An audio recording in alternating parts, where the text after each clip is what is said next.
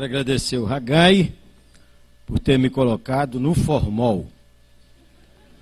A foto que saiu aí para vocês é a mesma que Paulo viu naquela visão do varão macedônio.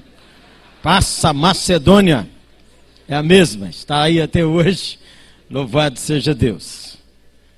Queridos irmãos, nós precisamos de orar por irmãos nossos que sofrem grandemente em Pernambuco e Alagoas com as enchentes. Irmãos das PIBs do Brasil, como o Batista gosta de PIB. Vocês aqui que cantaram são da PIB também? PIB de moça bonita. Tá vendo? Aí deve ter PIB de moça feia. E deve ter de tudo quanto é jeito. Irmãos, eu queria que você orasse. Orasse em favor de irmãos que uma cidade acabou tudo. Séries com S. Acabou tudo. Tudo. O rio entrou, acabou tudo. Não temos notícias de morte de ninguém crente. Mas todos os templos, batista, pentecostal, presbiteriano e casa pastoral, caiu tudo, tudo, tudo, tudo. Falei com um pastor que perdeu tudo, menos a vida dele da mulher e dos filhos. Tudo. E então nós podíamos pelo menos orar a favor disso. Eu sei que quase todas as denominações estão se mobilizando para ajudar a sua denominação. Eu mandei um e-mail para o pessoal do Sal da Terra. Sal da Terra é uma missão que trabalha no sertão do Pernambuco, tem uma banda maravilhosa, e eu escrevi para um engenheiro agrônomo chamado Marcos, que é o líder da banda. Eu disse: Marcos, eu quero uma lista dos mais pobres entre os pobres, que são os obreiros dos sertões, os obreiros que não, não estão na cidade, que ninguém tem notícia deles. E que a televisão não mostra. E que a gente precisa de ver. O sujeito só tem uma cama, ainda perdeu. Só tem uma. Não é? Então eu queria que você juntasse com alguém essa intercessão missionária, essa intercessão de compaixão social, essa intercessão de amor da Igreja do Sul pela Igreja do Norte. Junta com alguém aí, ora por favor, ore pelos pastores, ora por consolo, ore por graça, ora por recursos, ora pela liderança política, para que tenha ação efetiva nessa hora.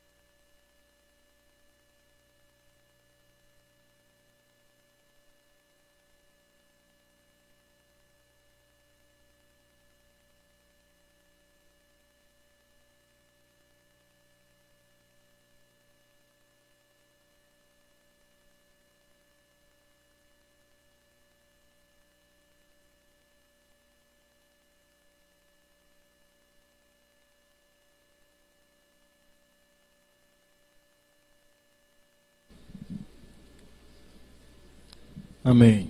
Amém. Então vamos abrir as escrituras na carta aos Colossenses, capítulo 3. O assunto que exigir aqui é Cristo, aquele que é a nossa vida. Texto, Colossenses 3, de 1 a 4. ênfase: a santificação que devemos ter é providenciada em Cristo. Sábado, 20 horas, salão B. Domingo, 8 e meia da manhã. Pronto. E a ordem é: repita amanhã o que falou hoje. Vamos ver. Ficar em pé, gente, e ler as Escrituras. E eu quero te recomendar como nós temos que dar, sim. É, eu recebi uma ordem do além para que observasse o horário. Então nós temos que acelerar graúdo. Se você não mantiver a Bíblia aberta, você vai perder uns detalhes. Então eu quero sugerir, se você tiver uma lapiseira e gosta de riscar ou escrever, então vai lá comigo. Vamos ler primeiro, ele mandou ler de 1 a 4. Então já começou a desobediência. Eu vou ler de 1 a 11. Aliás, eu vou ler de 1 a 17. Então você já viu, né? O que, é que te espera hoje? Portanto, se morresse, se fostes ressuscitados, juntamente com Cristo, buscai as coisas lá do alto, onde Cristo vive, assentado à direita de Deus. Verso 2, leia aí comigo. Pensai nas coisas lá do alto, não nas que são daqui da terra, porque morrestes, e a vossa vida está oculta juntamente com Cristo em Deus. Quando Cristo, que é a nossa vida, se manifestar, então vós também sereis manifestados com Ele em glória. Fazei, pois, morrer a vossa natureza terrena. Prostituição, impureza, paixão lascívia, desejo maligno e a avareza que é a idolatria. Por essas coisas é que vem a ira de Deus sobre os filhos da desobediência. Ora, nestas mesmas coisas andastes vós também, noutro tempo, quando vivíeis nelas. Agora, porém, despojai-vos igualmente de tudo isso: ira, indignação, maldade, maledicência, linguagem obscena do vosso falar não mintais uns aos outros, uma vez que vos despistes do velho homem com seus feitos e vos revestistes do novo homem que se refaz para o pleno conhecimento, segundo a imagem daquele que o criou, no qual não pode haver grego nem judeu, circuncisão nem circuncisão, bárbaro, cita, escravo, livre, porém Cristo é tudo em todos. Revesti-vos, pois, como eleitos de Deus, santos e amados, de ternos afetos e misericórdia, de bondade, de humildade, de mansidão, de longanimidade Suportai-vos uns aos outros, perdoai-vos mutuamente, caso alguém tenha motivo de queixa contra outrem. Assim como o Senhor vos perdoou, assim também perdoai vós. Acima de tudo isso, porém, esteja o amor, que é o vínculo da perfeição. Seja a paz de Cristo árbitro em vossos corações, a qual também fostes chamados em um só corpo, e sede agradecidos. Habite ricamente em vós a palavra de Cristo, que mais?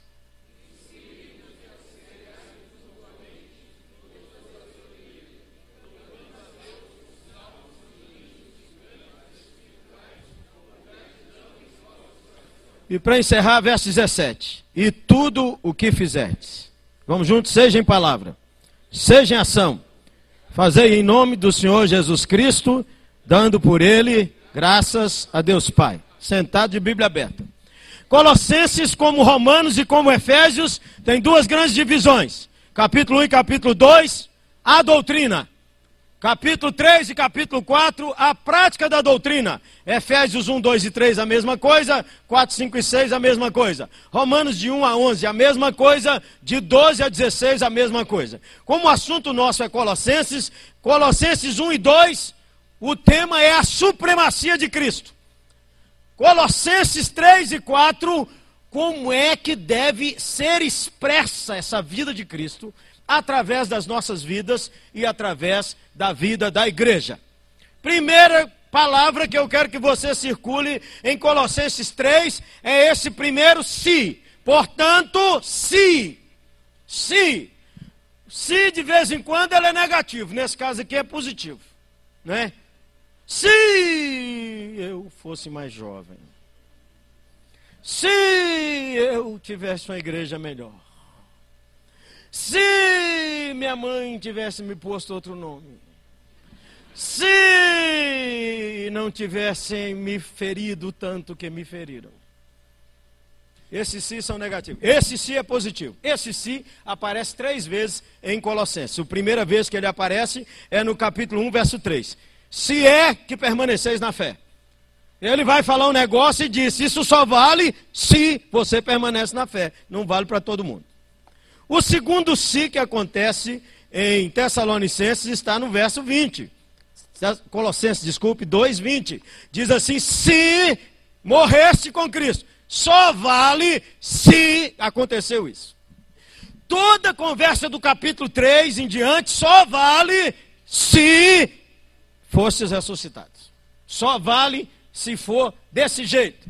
Falamos para pessoas que têm experiência da conversão.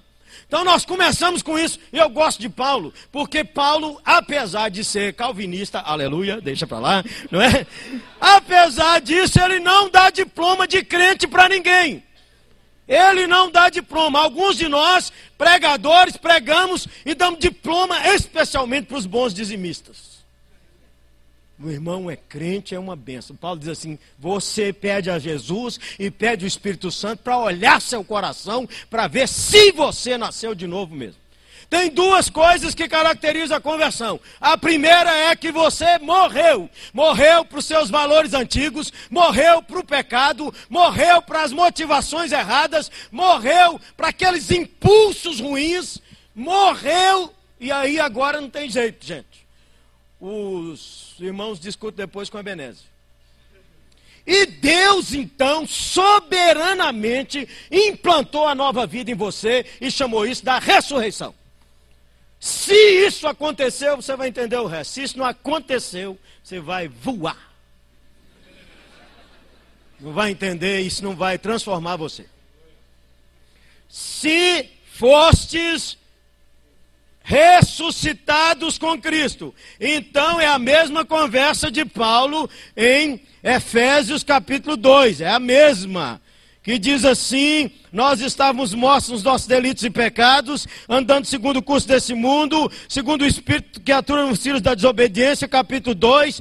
Todos nós andávamos segundo as inclinações da carne, fazendo a vontade das carnes e do pensamento, mas Deus, sendo rico em misericórdia, estando nós mortos em nossos delitos e pecados, pela graça sois salvos, e juntamente nos deu vida juntamente com Cristo, e juntamente com Ele nos ressuscitou e nos fez assentar nos lugares celestiais.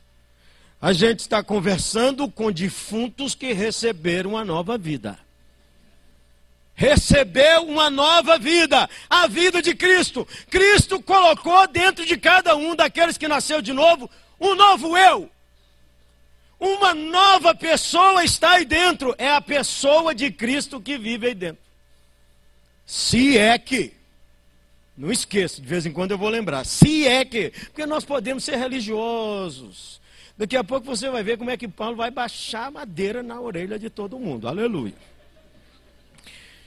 Então a santificação, a conversão é essa morte e essa ressurreição. Por isso que o cara pode ir sem batizar, porque ele morreu e ressuscitou com Cristo. Pode entrar sem um batismo, embora nós os pastores gostamos demais de batizar, então é uma estatística boa, aleluia. A santificação é a expressão dessa nova vida em Cristo, que nós não damos conta de fabricar. Por isso já não sou eu que vivo, mas é Cristo que tem que viver em mim, senão não vai dar certo. E Paulo, então, olho na Bíblia, usa duas expressões para indicar essa nova vida. Como é que a vida de Cristo vai surgir? A primeira delas, você tem aí, é, o primeiro, a primeira frase é capítulo 3, 2. Pensai nas coisas lá de cima. A tendência nossa é ficar no chiqueiro. A tendência nossa é ficar aqui na lama. A tendência nossa é ficar na lata de lixo, disfarçada, de filme bonito, que desperta ah, desejos sexuais de cobiçar a mulher do próximo e o homem da próxima. Que isso acontece sentadinho aí, ó. Entendeu? Você olha as hermanitas e sente que ela está linda, maravilhosa no ragar. Nunca tinha observado essa irmã lá na igreja. Gente do céu. Nunca tinha achado essa irmã assim, então. Você está sentado perto de sua mulher, sem vergonha. Mas que passou, passou, chiqueiro. E aí o pior do chiqueiro é que no intervalo do cafezinho desejou no seu coração, vale para ele e vale para ela. Dar um abraço à irmã e abençoá-la e dizer que bênção que ela é, só para dar uma apertadinha nela.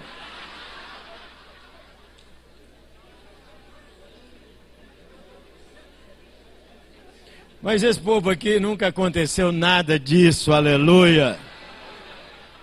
E tem umas professoras de adolescentes, as donas são doidas. Ela, moça bonita aí dos 30 anos, pega o menino de 13 anos, abraça o menino, o menino enfia a cara nos seios dela, e ela diz assim: Você é uma bênção, meu filho. Dona, pelo amor de Deus. Esse menino não vai dormir hoje.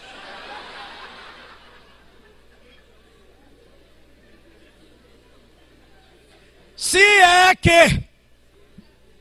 Então a primeira palavra é pensar nas coisas lá de cima, porque a tendência nossa é ficar na lama. Segunda expressão é fazer morrer, verso capítulo 5, se você gosta de grifar, capítulo, capítulo 2, 3, verso 5, fazer morrer. É a mesma expressão que repete no verso 8, despojai-vos. É, são sinônimas porque despojai-vos igualmente. É para fazer morrer e é para despojar igualmente. Então, sinônimo de pensar nas coisas lá do alto, é, tem que fazer morrer e despojar de umas coisas. O reverso da medalha está no 12. Revestivos. Então, para que a vida de Cristo se manifeste na nossa vida, nós temos que despojar e revestir.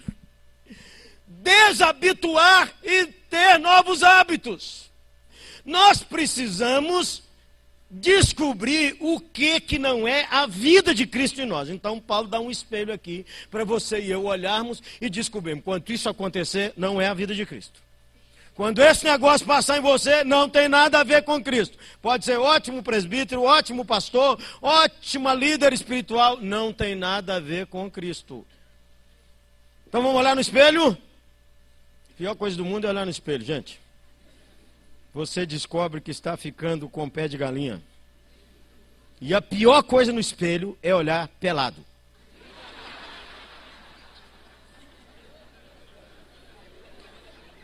É um caos.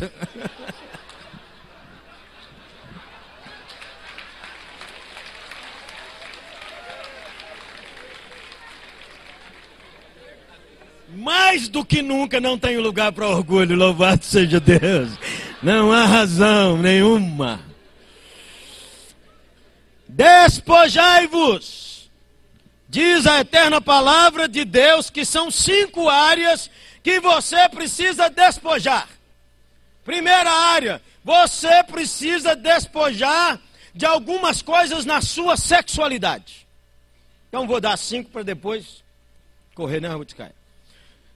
Você tem que, e aqui está dizendo, as palavras são essas: impureza, paixão lascívia, desejo maligno e desejo maligno. Essas quatro aí, ó, elas trabalham a área da nossa sexualidade. Os velhos impulsos, a velha questão antes da morte, antes da ressurreição, em Cristo. É para tratar a sexualidade que ela vai derrubar você se continuar vivendo desse jeito, do jeito antigo sem pensar nas coisas lá de cima. Segunda área tem uma palavra que caracteriza duas áreas, que é a palavra avareza. A palavra avareza, Rei Stidman diz que isso aqui também tem que ver com sexualidade. Ele acha que isso aqui, quando está junto com essas palavras todas, ele diz que é avareza é aquele desejo de possuir uma pessoa que é do outro. Então ele chamou isso uma aplicação. Mas, escrituristicamente, na minha compreensão, toda vez que a avareza aparece ligada com a idolatria, tem a ver com dinheiro. Então veja, sexualidade, avareza são duas áreas que tem que despojar quando não tem nada a ver com Cristo, que é poder e dinheiro.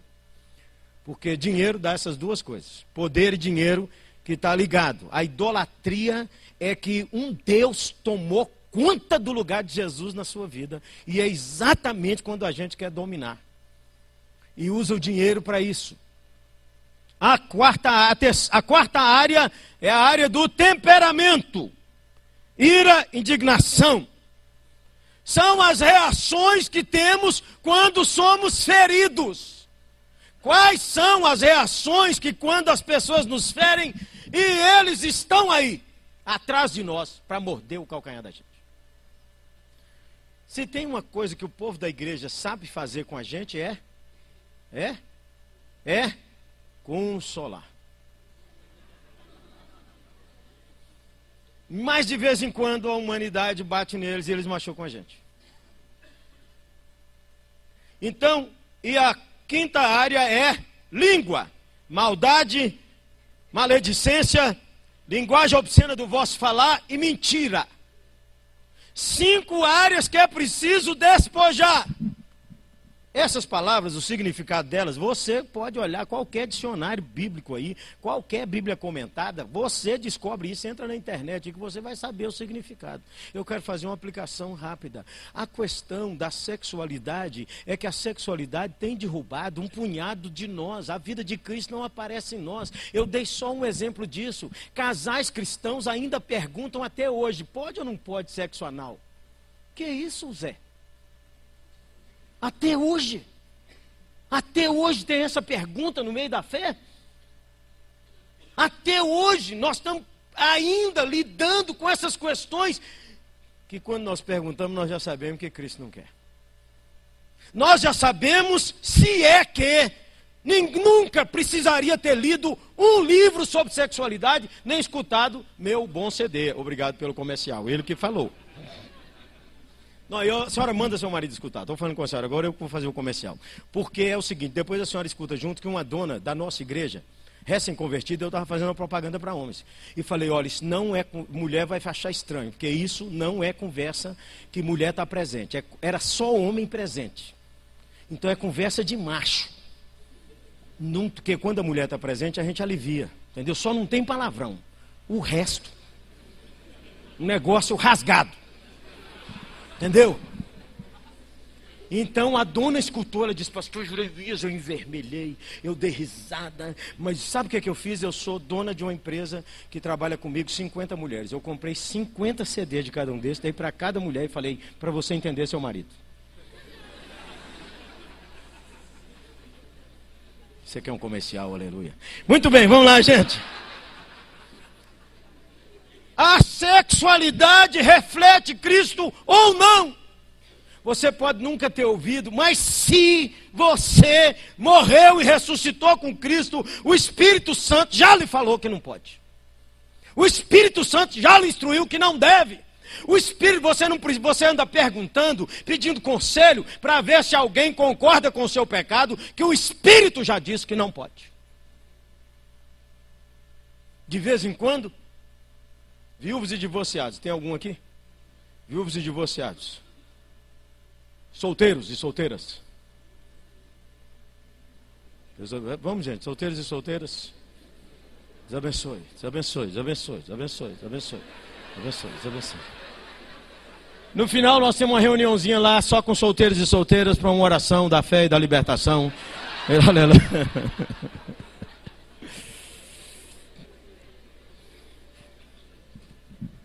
Solteiros e solteiras, divorciados ou viúvos, solteiros adultos, não pode, namora, você precisa namorar sem transar. Isso é solteiro adulto. Homem que ficou divorciado ou mulher que ficou divorciada. E a pergunta muito, muitas vezes no meio da cristandade é o seguinte: Pastor, eu já tive um casamento muito bom. E se o, e se o Jebuseu aí é, não der certo comigo nessa área sexual, não quero divorciar de novo. Então a gente tem que fazer um, um experimento. Test drive.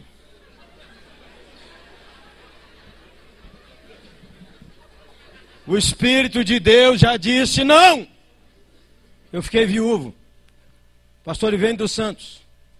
Quando soube que eu estava começando a namorar, me sacudiu, me olhou nos olhos e disse assim: Não transa com essa mulher, que ela não é sua esposa. E de quando em vez nós estávamos começando a dar uns beijos assim, o clima começava a esquentar, parece que vem do santo gritar na minha cabeça: Não transa com essa mulher! Aí fala, parou, parou, parou, parou, vambora, vambora, vambora, parou, vambora, vambora, vambora, que é isso, meu filho? Tá muito cedo, tá muito cedo, vambora! O homem gritando desse jeito na minha cabeça, até o beijo perdeu o gosto.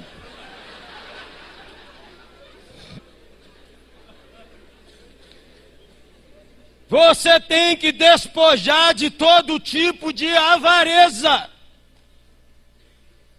Puxa embora. Seu temperamento, esse temperamento seu de ira, de indignação, que você responde, que você às vezes fica ressentido, amargurado, ruimzão. Você é um ótimo líder, você acontece, você faz, mas ninguém quer trabalhar com você porque seu temperamento é ruim.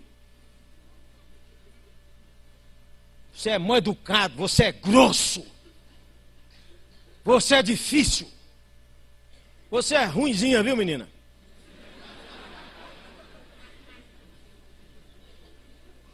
E também essa área da língua, maldade, maledicência, palavrão, especialmente quando você está torcendo para o Brasil e a Jabulani deu problema. O melhor atleta dessa Copa é a Jabulani. Se alguém aqui tem outro comercial, se alguém aqui tem loja de artigo esportivo, eu quero comprar uma Jabulani, mas por 50% de desconto. Sexualidade, área de dinheiro, área do temperamento e área da língua. Pastores e líderes têm que ter cuidado quando reúnem só eles, porque eles falam muito mal de outros colegas. Você precisa ter Cuidado, menina, quando você reunir só suas irmãs, porque vocês separadas são uma bênção, mas junto a você, vocês são linguarudas.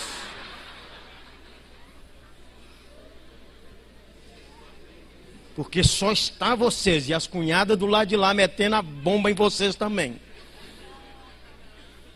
Despojai-vos, disse o apóstolo. E ele então nos dá, irmãos, quatro, três razões teológicas para isso. Primeira razão teológica, capítulo 3, verso 6. Por estas coisas vem a ira de Deus sobre os filhos da desobediência. Se você continuar achando que isso é brincadeira, que o ressentimento, as pessoas estão lhe dando razão, que você não precisa dessa pureza na sua área sexual, a palavra de Deus diz que Deus vai trazer juízo, porque quando há imoralidade, quando há esse tipo de conduta com dinheiro, com temperamento, o tecido social está destruído e o tecido moral da igreja e da família começa a acabar. Há igrejas que não disciplinam mais, com medo de perder os dizimistas, mas eles caíram na ira de Deus. E uma das coisas da ira de Deus, Romanos capítulo 1, é que Deus deixa a gente fazer o que a gente quer, achando que está sendo abençoado. Um líder espiritual que estava vivendo sexualmente com uma mulher que não era sua esposa, e ao mesmo tempo trabalhava com, com o Ministério de Libertação. Então, quando descobriu, ele dizia: Mas eu achei que estava tudo bem, porque eu continuava orando e os demônios caindo. Eu falei, você não observou. Demônio merreca que caía. Porque os demônios que iam destruir a igreja e destruir tudo que você já construiu, estava tudo dando risada. Porque você achava que estava tudo bem. Esse é o maior juiz de Deus, é entregar a gente para fazer o pecado sem ter freio. Segunda razão teológica, capítulo de Números 3, verso 7, diz assim, verso 7. Ora, nestas coisas Andastes vós também noutro tempo, quando vivíeis nelas. Observa, andastes e vivíeis. Andar é a palavra do Novo Testamento para o comportamento. Viver é o ambiente espiritual que você estava. Sem Cristo, você estava no império das trevas. O ambiente espiritual é dominado por esses espíritos que atuam nos filhos de desobediência. Mas se você foi morto e ressuscitado com Cristo, você pulou para dentro do ambiente do reino do Filho do seu amor. Então, no outro tempo, é naquele tempo que você não tinha morrido. Agora, é esse tempo, agora, você está no outro ambiente. Então, a razão para você largar essas coisas é se você morreu e ressuscitou com Cristo. Isso significa que você pode escolher não ficar nesses pecados. A turma do pensamento positivo tem muita coisa boa, eles só erram na base. A base deles é que você deve decidir, você deve fazer, porque você tem um potencial. Ah, não é isso que eu entendo que a Escritura está dizendo. A Escritura diz que você pode escolher fugir da prostituição, fugir do sexo anal, fugir de fantasia erótica com outra pessoa, fugir de uma vida imoral na internet, fugir das salas de bate-papo, fugir de ressentimento. Você pode dizer, quando você vê isso dentro do seu coração, você pode ministrar para você e Jeremias, esse não é seu lugar. Sabe por quê? Porque você morreu e ressuscitou ressuscitou, nasceu de novo. Novamente ele argumenta no verso de número 9, a mesma razão do novo nascimento, uma vez que vos despiste do velho homem com seus feitos e vos revestistes do novo homem que se refaz para o pleno conhecimento, segundo a imagem daquele que o criou. Aqui quando diz, olha para você, vê o passivo, vos despistes, quer dizer, você já foi despido do homem velho. Olha que interessante. Você estava naquele ambiente do Império das Trevas, você foi despido, e agora no ambiente do Reino do Filho do seu amor, você foi vestido. Por isso que ele pode falar: despojai-vos, revestivos, porque agora essa vida que Cristo implantou em cada um de nós, ela tem condição de florescer. Ô gente, vocês não dizem amém, não, gente?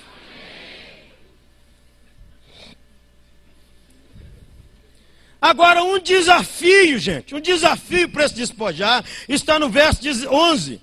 No qual não pode haver grego, nem judeu, nem circuncisão, nem circuncisão, bárbaro, cita, escravo livre, porém Cristo é um em todos. Na minha opinião, ele não está discutindo a unidade da igreja nesse versículo, lá em Gálatas, sim. Minha opinião pode estar toda errada. Na minha opinião, ele está contradizendo argumentos que nós usamos para dizer que essas coisas não podem sair de nós. O primeiro argumento que nós usamos para dizer que essas coisas não podem sair é a desculpa da nacionalidade, grego ou judeu. Não, pastor, brasileiro é assim mesmo, é irresponsável. Leva nada a sério, não. Asiático é avarento mesmo, só quer ganhar dinheiro. Por você. Então nós começamos, está vendo? Peguei massaqui no pulo. Então veja você. então veja você, nós começamos a pôr esses argumentos aí para justificar nosso pecado. A gente usa esse sentido argumento que eu escuto no meio da igreja brasileira. Ah, é carioca. Carioca é sensual mesmo. É paulista. Paulista é avarento, só quer ganhar dinheiro. Avarento. É baiano, não gosta de trabalhar, preguiçoso. Então nós vamos usando um argumento como se nós não estivéssemos em Cristo.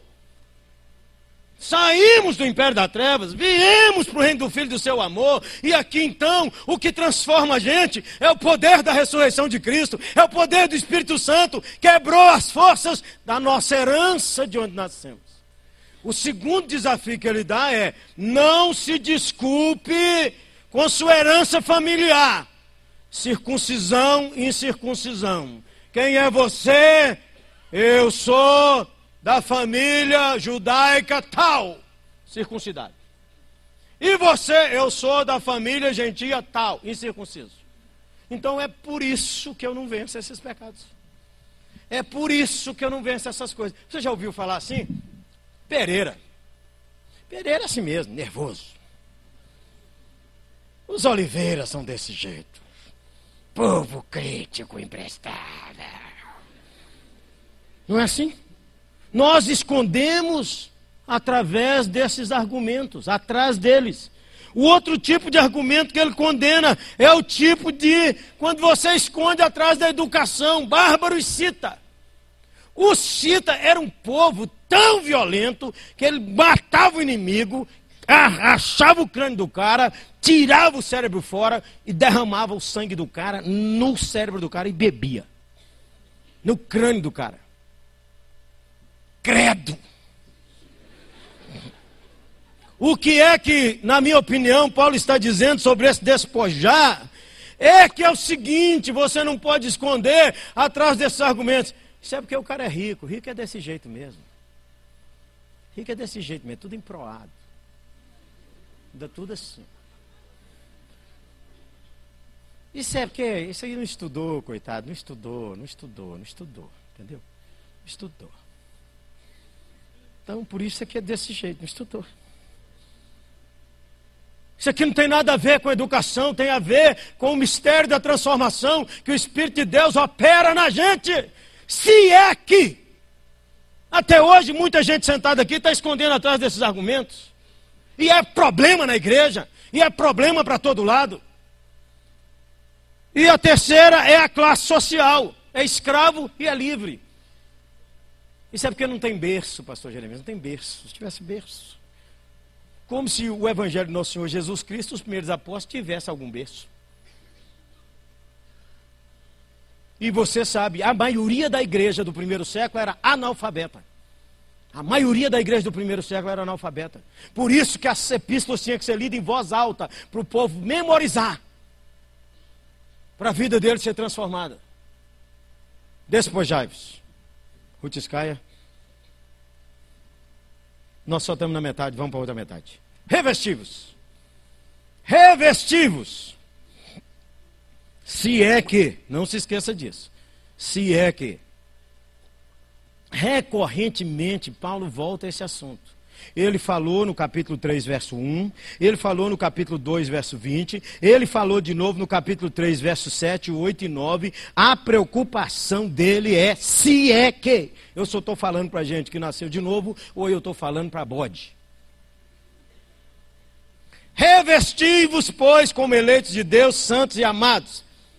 Se Paulo fala de 11 áreas, de 11, usa 11 palavras para descrever essas cinco áreas, Paulo vai usar 12 palavras para descrever as virtudes que estão em Cristo.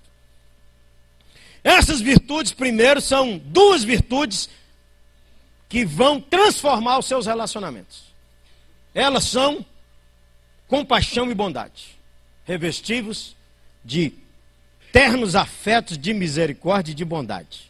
São duas palavras que transformarão seu relacionamento sexual transformarão seu relacionamento com as outras pessoas, porque sua alma será cheia da compaixão.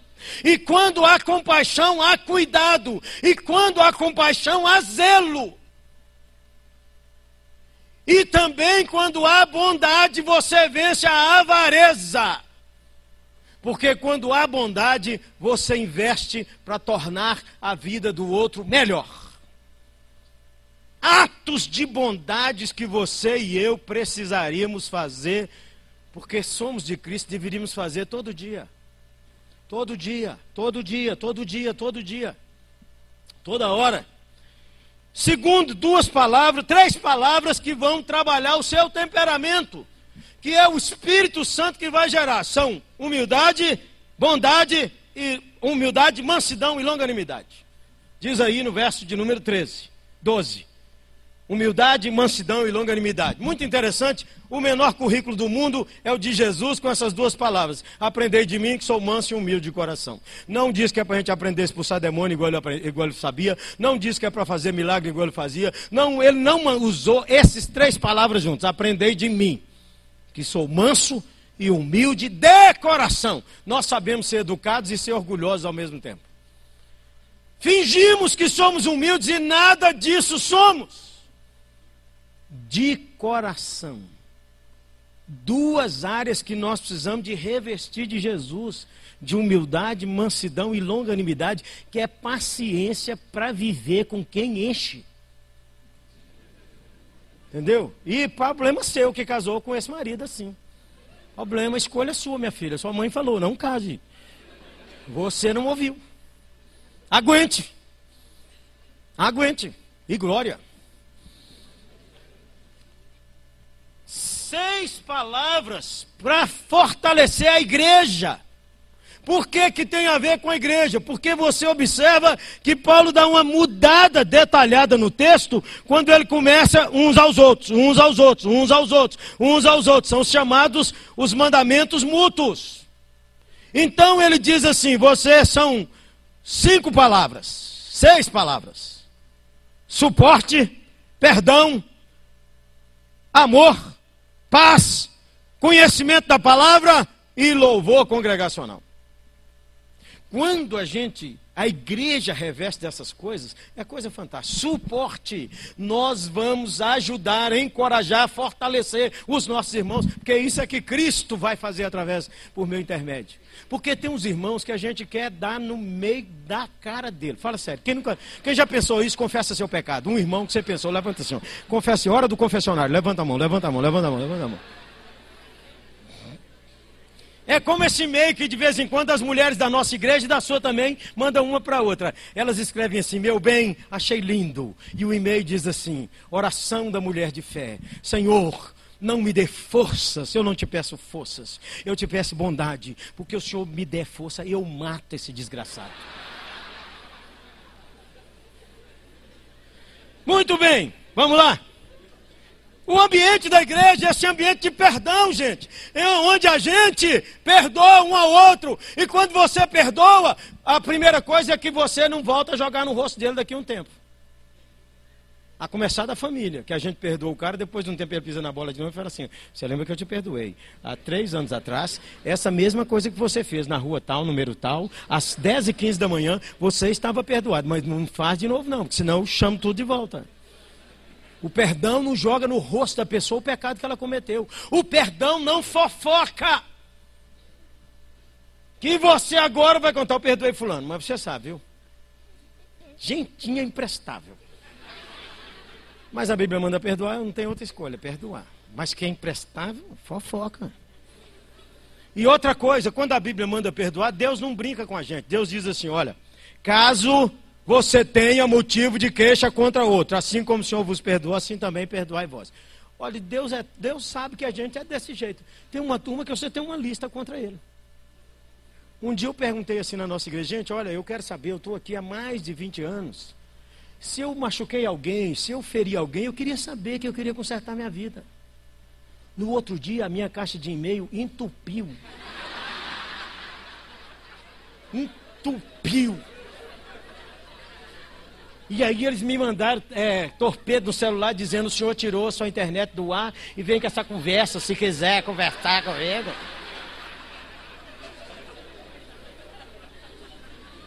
Porque é o seguinte, quem é pastor num lugar que há mais de 10 anos, levanta a mão. Aham, benzinho, pergunta lá para você ver, pergunta. É porque de, depois de 10 anos num lugar, gente, a gente já deu muito coice. Quem dá o coice não se lembra, só quem levou. Suporte, perdão, amor. Amor que é que amarra essas virtudes todas. Igreja que não ama, não tem jeito. Um dos desafios maiores que pastores e líderes têm é planejar ambiente para esse povo amar.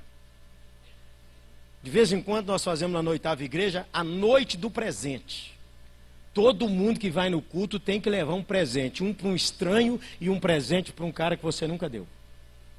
Num culto desse, uma família levou 25 presentes, família amada da igreja. E não ganhou nenhum. Porque todo mundo achou que eles iam ganhar demais. Não ganhou um presente. Ainda bem que eu tinha pensado que muita gente não ia lembrar, ou que muita gente ia estar visitando no culto, enchia o altar de flores, de CD, de DVD, gravata, camisa. Tinha mais de 300 presentes no altar. Eu falei: quem não ganhou, vem aqui, escolhe o que você quiser e leva. Esse aqui foi preparado de coração para você. Mas feriu aquela família. Aí eu, foi ótimo tratar aquilo, porque a gente acha que vai ganhar demais. Uma das coisas que mais me marcou naquele culto de amor foi que tem um homem, é, um homem que ele é dos poucos homens na nossa igreja que pode assinar o cheque sem olhar do lado esquerdo. Entendeu? Porque nós geralmente olhamos do lado esquerdo, como é que é, o que é que tem, o que é que não tem, o que é que aquele homem não. E um casal da igreja descobriu que ele gostava de broa de fubá. Boa de fubá com queijo, com erva doce, aquelas coisas assim, mineira. E um casal da igreja, de, de trabalhadores, dele, ele era um barbeiro, fizeram uma broa, enfeitaram com papel celofane e aquela, o tema da noite, do, o tema do culto foi João 3,16. Deus gosta de dar presente. E quando Deus dá presente, Ele arrebenta. Ele deu seu filho. Ele deu exponencial. Aí eu falei, agora você pode mudar de lugar e procurar quem para quem você trouxe o presente e levar o presente. O casal saiu do lado de cá do templo, andou, andou e foi lá onde ele estava e entregou a brua. Depois ele, eu nunca tinha visto aquele homem chorar tanto. Chorou emocionado. Ele podia comprar uma padaria, mas jamais comeria aquela brua que o marido e a mulher fizeram juntos. Enquanto faziam, oravam por ele, orava pelos filhos, orava pela geração dele.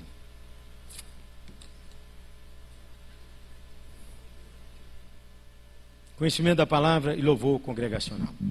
Qual é a razão teológica para a gente revestir, gente? Aliás, antes disso, então veja, você precisa revestir para transformar você. Você precisa revestir porque a igreja vai ser transformada. Você precisa revestir de Cristo por causa do impacto na sociedade. E aí no verso 17 ele muda o ambiente, ele sai da igreja e joga a gente no mundo. E tudo que fizerdes, veja, repetição no verso 23 de novo. E tudo quanto fizerdes, mesma frase. Seja em palavra, seja em ação, fazer em nome do Senhor Jesus, dando por ele graças a Deus Pai. Esse é um versículo que a gente devia decorar. Como é que a gente vive na sociedade, no mundo cheio de Cristo? Duas palavras: vivendo como adorador e vivendo cheio de gratidão. Tudo que você fizer é para que Jesus seja glorificado. Tudo, tudo, tudo, seja em palavra, seja em ação, é só Jesus que consegue viver isso através da gente. E também dando por ele graças a Deus Pai. Fiquei muito impressionado lendo a história de Dona Ruth Graham, esposa de Billy Graham, que quando os filhos ainda eram pequenos e eles eram ainda pouca condição financeira e que ela trabalhava muito, tinha que fazer tudo da casa e ainda tinha que cuidar daqueles filhos enquanto o marido está viajando e aqui, ali e acolá. Muitas mulheres acabam machucadas com isso. E aí tem o serviço de casa. Gente, se tem coisa que não acaba, é pia de cozinha. Meu Deus do céu, porque o povo da casa tem uma turma na casa que eles vão tomando nos copos. Quando acaba os copos, eles tomam nas xícaras. E quando acaba nas xícaras, não lava nada, eles põem nos pratos, ó.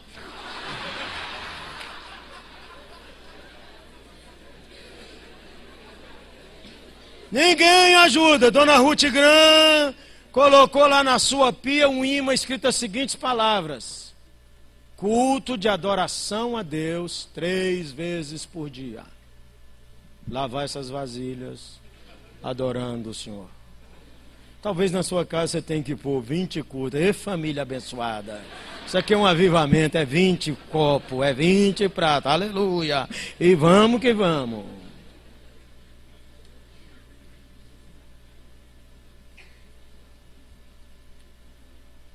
Eu tenho mais 10 minutos?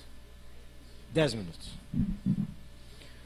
10 minutos para fechar com uma história de uma mulher que eu acho que a vida de Deus estava nela. Esse vai ser a maior corrida do mundo.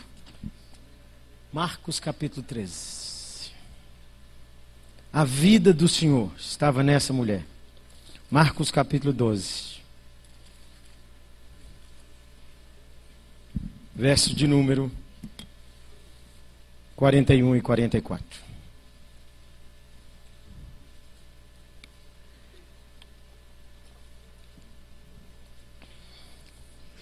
assentado diante do gasofilácio, observava Jesus como o povo lançava o dinheiro. Ora, muitos ricos depositavam grandes quantias. Vindo, porém, uma viúva pobre, depositou duas pequenas moedas correspondentes a um quadrante. E chamando os seus discípulos, disse-lhes: Em verdade vos digo que esta viúva pobre depositou no gasofilácio mais do que o fizeram todos os ofertantes. Porque todos eles ofertaram do que lhes sobrava. Ela, porém, da sua pobreza, deu tudo quanto possuía todo o seu sustento. A vida de Deus nessa viúva? É. Vamos lá. Vamos lembrar do templo. Imagine que esse tablado inteiro aqui é o templo. Daqui para cá é o lugar santo. Tem uma parede aqui. Só os sacerdotes circulam aqui. Aqui tem uma parede, ninguém entra não. Daqui para cá, os santos dos santos, onde tem o véu separando aquele véu que rasgou o dia que Jesus morreu, e o sumo sacerdote entra uma vez por ano Caifás, naqueles dias, a cintura amarrada, com um punhado de sininho na beira da veste, porque só fica lá enquanto está vivo. O sino está tocando ele está lá dentro. A hora que o sino para de tocar, arrasta ele para fora que morreu. Percebeu não? O pastor só funciona enquanto o sino toca. É boa, boa, boa. Aqui então, daqui para o lugar santo. Aqui era chamado o pátio de Israel. Tinha outro muro. Outra parede. O pátio de Israel, os homens entravam. Os homens entravam e mulher não entra aqui de jeito nenhum. Daqui para cá, um lugar imenso era chamado Pátio das Mulheres, que você já viu. Tudo era murado, do lado de fora o Pátio dos Gentios. Murado aqui. Nesse Pátio das Mulheres tinham seis salas. Em cada sala dessa, tinha duas caixas chamadas gasofilácio. Os eruditos dis, é, discordam sobre o assunto. Uns dizem que era com jeito de trombeta e que abria assim. Outros dizem que colocava a moedinha ali na trombeta. Ninguém sabe. Pelo menos onde eu li. Aqui circulava gente demais. E todo mundo, naquelas caixas estava escrito assim: oferta para os pobres, oferta para sustentar o trabalho do templo, oferta para ajudar necessitados. Quem vinha sabia para que estava dando. Muito bem. Por que, que a gente sabe que o povo é rico? Por duas razões. Primeiro, rico está na cara. A roupa, o jeito. Toda a vida, roupa foi sinal de status social. Toda vida. Segundo, não era papel, não era dinheiro no papel. Não tinha envelope aqui, ó que você dá aí escondidinho. O, cara, o Ebenezer mandou você escrever, você não escreveu, acabou. Quem vai obrigar? O cara vinha trazendo dinheiro ou numa bacia, numa vasilha de barro, e ele vinha andando. E ali então, vamos lá lembrar o dinheiro. Diz que ela deu o equivalente a um quadrante. O denário era uma moeda de prata ou de ouro que era um dia de trabalho. Era o mesmo valor da dracma. Denário era romano, dracma era grego. Você já ouviu falar na mina? A mina valia 100 denários.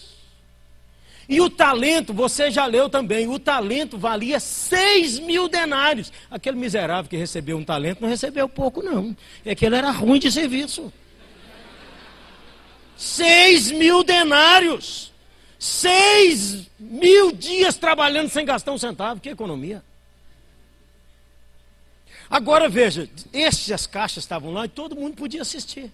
Os guardas dos templos estão ali para ninguém meter a mão na bufunfa, na grana, louvado seja Deus. E aí vem os ricos. E você sabe, quando o cara é rico, aquelas moedas pesa tudo. E o cara abonado, raramente ele é sarado. Ele está meio fraco. Hoje não, hoje o cara usa cheque, cartão de crédito, mas naquele tempo tinha que trazer o dinheiro. Então os escravos dele vinham andando e ele na frente.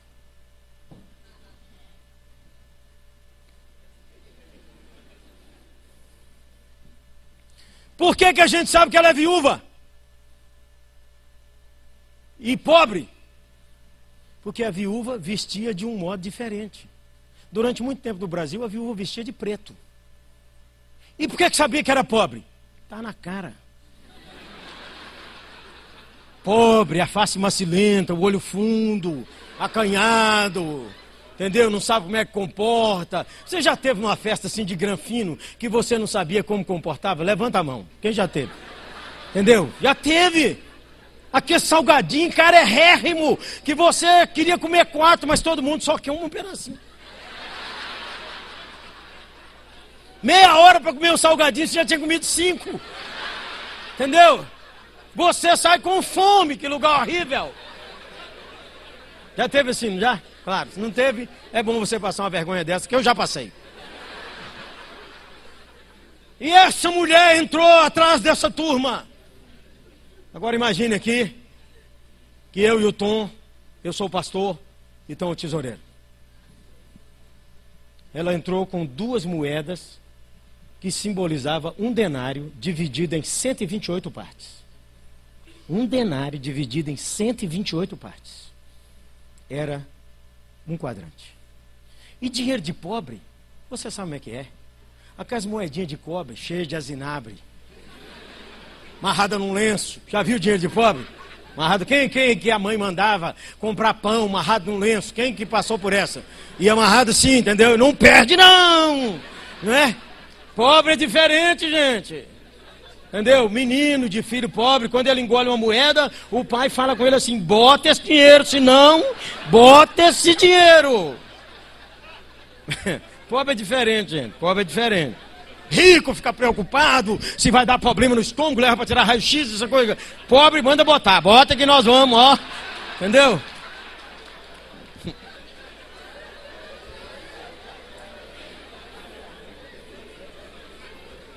Agora imagine o seguinte, gente, o seguinte, eu e o Santo Varão estamos contando, aqui ele vem e vai contando denários de prata, denários de ouro, mais aqui de dracmas, que são duas dracmas, tetradracmas, cada uma vale quatro.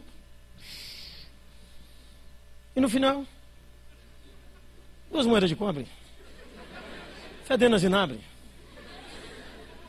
Nós vamos constar na relação ou não? Micharia dessa? São as duas únicas moedas que fazem o eterno sorrir. São as duas únicas moedas que fazem os olhos de Deus brilhar.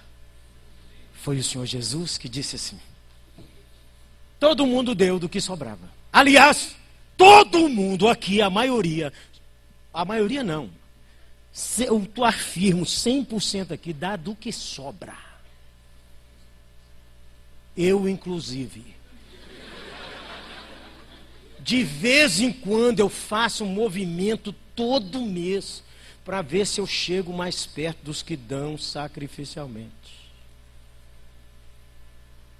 Dos que parecem com a viúva. A gente acha que a viúva deu micharia. Um homem, nós estávamos construindo, pastor Edson era pastor da nossa igreja naquela ocasião. Nós estávamos construindo e um homem, amigo da igreja, um empresário, chegou e me deu um checaço. Muitos zeros naquele cheque e falou comigo assim: Quero participar, pastor Jeremias, da construção dessa obra maravilhosa. Está aqui, me entregou o cheque, a oferta da viúva. Eu segurei o cheque e falei com ele: Mentira.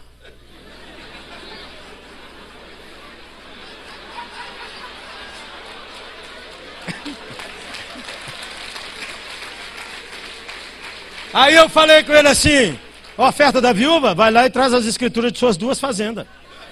Oferta da viúva, os cinco apartamentos que você tem, traga a escritura para mim. Tem sete carros na sua família, traz a chave, tudo e os documentos e me entrega. E aqueles dólares que estão guardados escondidos também. E me dá a senha para mim sacar o resto que tem no banco. Aí eu vou receber. Ele disse: então o senhor não quer o cheque? Eu falei: que é isso, rapaz? O cheque eu já gastei, já comprei cimento, já paguei. Isso aqui já acabou. Ó. Aqui você só está vendo o papel, já gastei. Você não vai ver nunca mais, já gastei. Eu não recebo como oferta da viúva.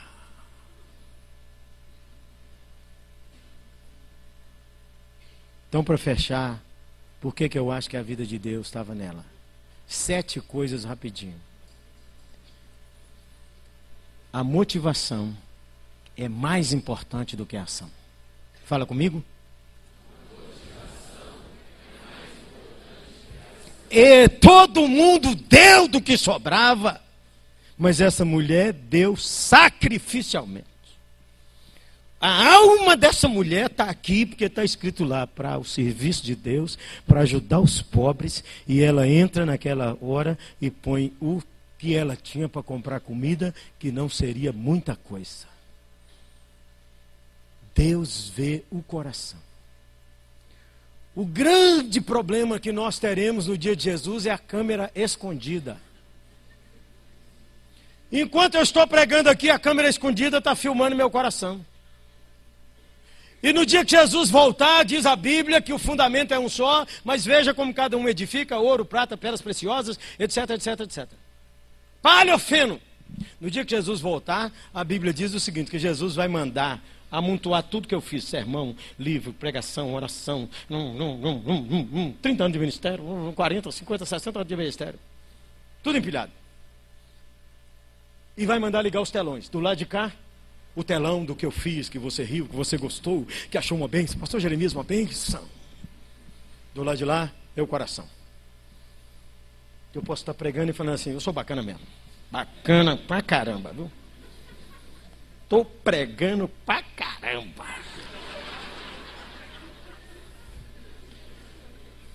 Aí Jesus viu e mandou projetar lá. O que vale diante do eterno é a câmera escondida. Aí Jesus que vai mandar meter fogo em tudo que eu fiz. Um punhado de coisa eu já sei que é palha. Eu já sei. Ah, você riu, quem é que já sabe? Levanta a mão. Confessionário, confessionário. Confessionário. Aí, gente, tem uns caras soberbos demais. Já viu essa turma? O cara fica assim, ensinando a Bíblia e fala assim: quando eu chegar lá na glória, vou perguntar a Paulo. Paulo, o que, que é isso? Acho que você não entendeu Moisés. Jesus disse que vai mandar queimar tudo. E quando queimar, o fogo pode queimar tudo e pular no cara. E a Bíblia diz que ele vai entrar cheirando a churrasco. Jesus vai ter que apagar o fogo nele. É claro que Jesus não vai falar igual eu vou falar. Eu estou falando no mineirês do sertão de Minas de Janaúba. Jesus vai pegar no meu colarinho, cair um fogo em cima de mim, vai me levantar e jogar lá dentro da glória e falar: entra, miserável. Ô gente, eu estou lá na glória, eu quero lá perguntar mais nada, eu só quero dar é glória. Tá doido?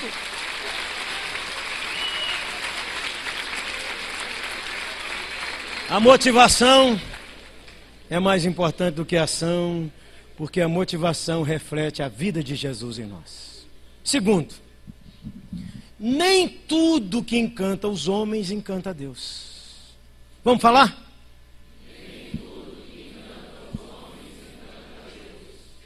Nem tudo que encanta os homens. Oh, denários, denários, denários.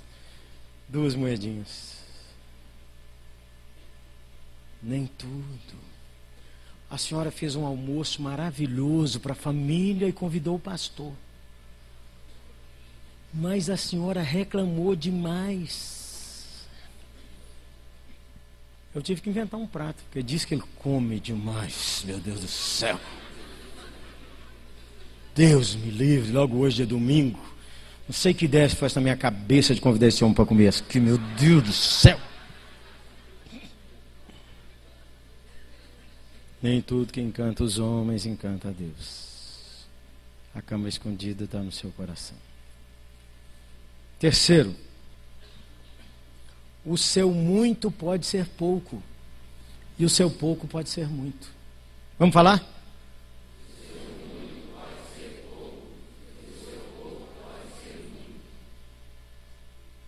Quem deu cem minas quem deu uma mina, cem denários, talvez tinha que ter dado um talento. Seis mil denários. O seu muito pode ser pouco. Seu dízimo, seu salário aumenta, seus rendimentos aumentam, aí você, em vez de ser fiel no dízimo, você olha para aquela galera da sua igreja que você conhece, faz as contas e diz assim: Eu estou dando mais que essas merrecas tudo aqui. Você não fala com ninguém, é um testemunho no coração. É só a câmera escondida que pega. Seu muito pode ser pouco. Seu pouco pode ser muito. Sirva a Deus descomplicadamente. Repete comigo. Sirva a Deus descomplicadamente. É o quarto princípio. Porque a mulher entra na fila com duas moedas envolvida com a zinabre, enquanto tem aquelas bolsas de dinheiro aqueles denários. E ela põe a ponto de todo mundo ver o que ela pôs, que todo mundo podia ver, descomplicadamente. Tem gente aqui muito complicada para servir na igreja, muito chata, muito enjoada. Tem gente que só serve na igreja se tiver microfone. Tem gente que só serve na igreja se o nome aparecer no boletim. E o dia que não aparece seu nome do aniversário, briga com o pastor e diz: Me excluíram dessa igreja. Descomplique, descomplique. A mulher descomplicada é minha, minha mulher, Claudinha Maria. Um dia deu uma chuva em Belo Horizonte, era uma festa de celebração da nossa igreja. As mulheres tudo no seu escarpão. Claudinha Maria com a meia fina, difícil de comprar. Essa que tem uma costura atrás, assim, ó. Entendeu? Difícil de comprar. Um dia eu fui num lugar, eu vi a meia, eu falei, quero dez pares. Dez. Minha mulher no seu escarpão e deu uma chuva que invadiu o salão da igreja. Todo mundo foi levantando, todo mundo foi levantando, levantando, levantando. De repente, eu, surpresa da surpresa, eu vi minha mulher tirando o sapato dela com um outro e metendo aquela meia, cara, é. Na água, pegou um rodo, pegou um pano, começou a torcer. Aí veio mais alguém. Não, irmã Cláudia, pode deixar. Ela disse: se você ajudar, nós terminamos mais depressa. Não, irmão Cláudio, pode deixar. Se você ajudar, nós terminamos mais depressa. E daí a pouco, as donas todas desceram do escarpão. Sirva o Senhor descomplicadamente. Para encerrar, já que eu estou na prorrogação, não é? Viva Jabulani, não é? Primeiro, a motivação é mais importante do que a ação. Vamos falar?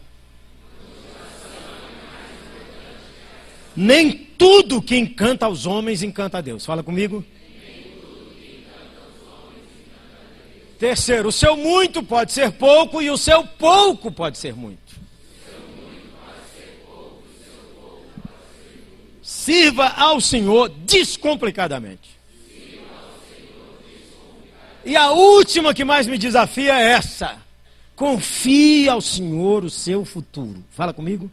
Confie. A Bíblia não diz o que, é que aconteceu com a dona, se ela passou fome ou não. Diz que ela deu tudo, não fala. Depois alguém foi e sentiu no coração, o cara que vive e foi lá e deu para ela uma panela de denários. Não diz. Ela entregou a Deus seu futuro. Será que ela passou fome? Não sabemos. Pode ter passado. A prova, a dor, vem sobre nós. Pode ser que não. A Bíblia diz que o Senhor cuida do órfão e cuida da viúva. Entregue a Deus o seu futuro. Ele sabe cuidar de você, mesmo na prova. Eu tenho uma lista, como pastor da igreja, de órfãos e viúvas. Eu oro por eles regularmente. E me interesso pela vida deles. Dona Maria Francisca, 80 anos, 81 anos fez domingo passado, uma senhora negra, que há 30 anos o Exército da Salvação achou na rua, num poço de vômito, porque era alcoólatra e não tinha dinheiro, e comprou, roubou um litro de álcool e tomou. E o exército da salvação achou no meio do vômito, levou e entregou para nós na oitava. Nós começamos a cuidar dela. Ela tem uma filha que é alcoólatra até hoje, Dona Maria Francisca, viúva. E Dona Maria Francisca, nós vamos cuidando dela. Uma época o prefeito de Belo Horizonte, um dos prefeitos, resolveu dar lote para os pobres. Nossos diáconos inscreveram o nome dela, ganhamos um lote para ela e construímos a casa dela e nós cuidamos dela com alimentação, com remédio e fizemos essa casa que fica a duas horas de ônibus da nossa, do nosso templo. Um dia eu virei para ela e disse assim: A senhora está muito doente. A senhora já está com quase 80 anos. A, a senhora fica lá. Nós vamos continuar cuidando da senhora, mas a senhora arruma uma igreja lá. Ela começou a chorar e disse: É a primeira vez que eu vejo o pastor mandar a ovelha embora. Geralmente, pastor quer ovelha, esse aqui não quer. Eu falei, ó, acabou, acabou, acabou, acabou. Pode voltar, pode voltar. Naquela manhã de domingo, Dona Maria Francisca, para sair de casa, para chegar no templo, ela sai às. acorda às 5 horas da manhã, para pegar seu ônibus, 5 e meia, 15 para 6, viaja uma hora, chega no centro da cidade, lá para as 7 horas por aí, ainda está andando para pegar o outro ônibus para chegar lá na oitava 15 para as 8, 8 horas, e orar de 8 horas às 10 para as 9, naquele tempo, antes da escola bíblica. Eu acordo 15 para 7, por aí, estava orando. E comecei a orar na lista das viúvas. Quando Dona Maria Francisca, orei por ela, orei de novo. Depois que orei por todo mundo, voltou o nome dela. Depois que eu orei de novo, voltou de novo. Falei, meu Deus, o que, que tem com essa mulher? Toda hora ela está na fila da oração.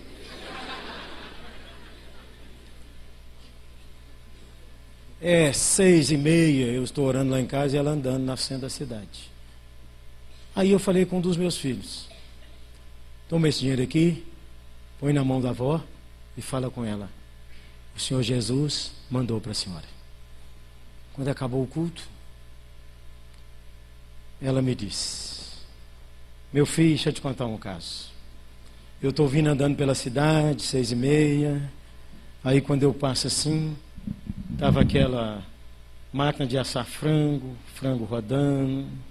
E eu parei em frente, o cheiro bom. Falei, ô oh, Jesus, tem tanto tempo que eu não, compro, não como um frango. Um franguinho assado assim. Que cheiro bom. Tem dinheiro. Aí ela falou assim.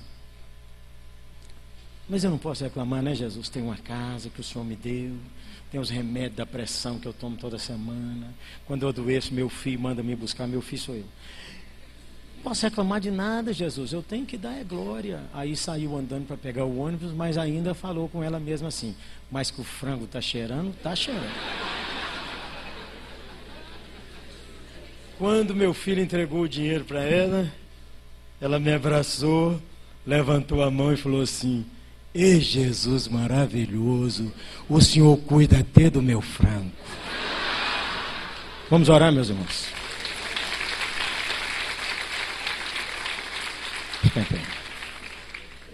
Confie a Deus o seu futuro. E viva a vida de Deus. Amém. Já dá para orar, né, filha? Senhor Jesus que nos ama e nos conhece. Enquanto você está nesse ambiente de oração, quatro perguntas.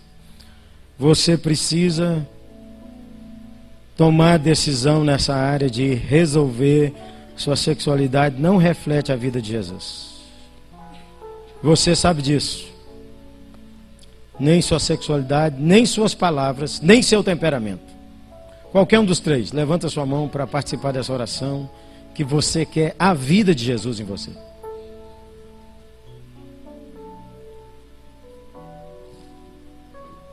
Senhor Deus, eu e meus irmãos, pedimos ao Senhor graça para fazer escolhas certas todo dia. Todo dia expulsar esse velho homem. Todo dia fazer morrer essa natureza. Todo dia revestir do Senhor Jesus. Segunda pergunta agora. Você precisa tomar uma decisão na área de contribuição para você sair um pouco de só dado que sobra e fazer uma caminhada em direção a ser como uma viúva que dá muito mais, quase sacrificialmente. Você precisa tomar uma mudança aqui nesse congresso hoje. Levanta a sua mão. E quem precisa de pôr o dízimo em dia? Levanta a mão também. Senhor Deus, eu te agradeço porque o Espírito Santo do Senhor nos ensina através dessa mulher anônima. Anônima, igual a maioria de nós aqui, que a vida do Senhor pode fluir através de nós. Senhor, permite que os outros, vendo-nos, glorifiquem ao Senhor. Em nome de Jesus, amém, amém. Dê uns dois abraços aí, abençoa seu irmão e fala com ele para ele viver para Deus. E você passa lá e compra os CDs e os DVDs, hein? Para mim não levar nada de volta. Deus te abençoe mais e mais. E obrigado, Ragai, pela tolerância e paciência.